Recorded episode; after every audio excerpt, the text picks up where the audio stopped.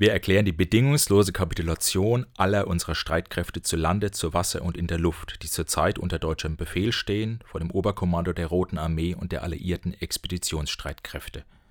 So wurde am 8. Mai 1945 in dürren Worten das Ende des Zweiten Weltkriegs in Europa bekannt gegeben.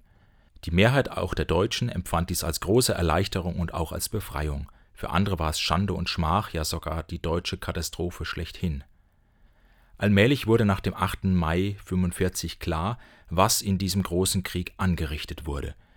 Neben der Verwüstung ganzer Landstriche, der Zerstörung hunderter von Städten und der riesigen materiellen und seelischen Schäden verloren nicht weniger als 55 Millionen Menschen ihr Leben. Das sind alles Dinge, die bis vor einem Jahr Vergangenheit und einfach nur lange her zu sein schienen.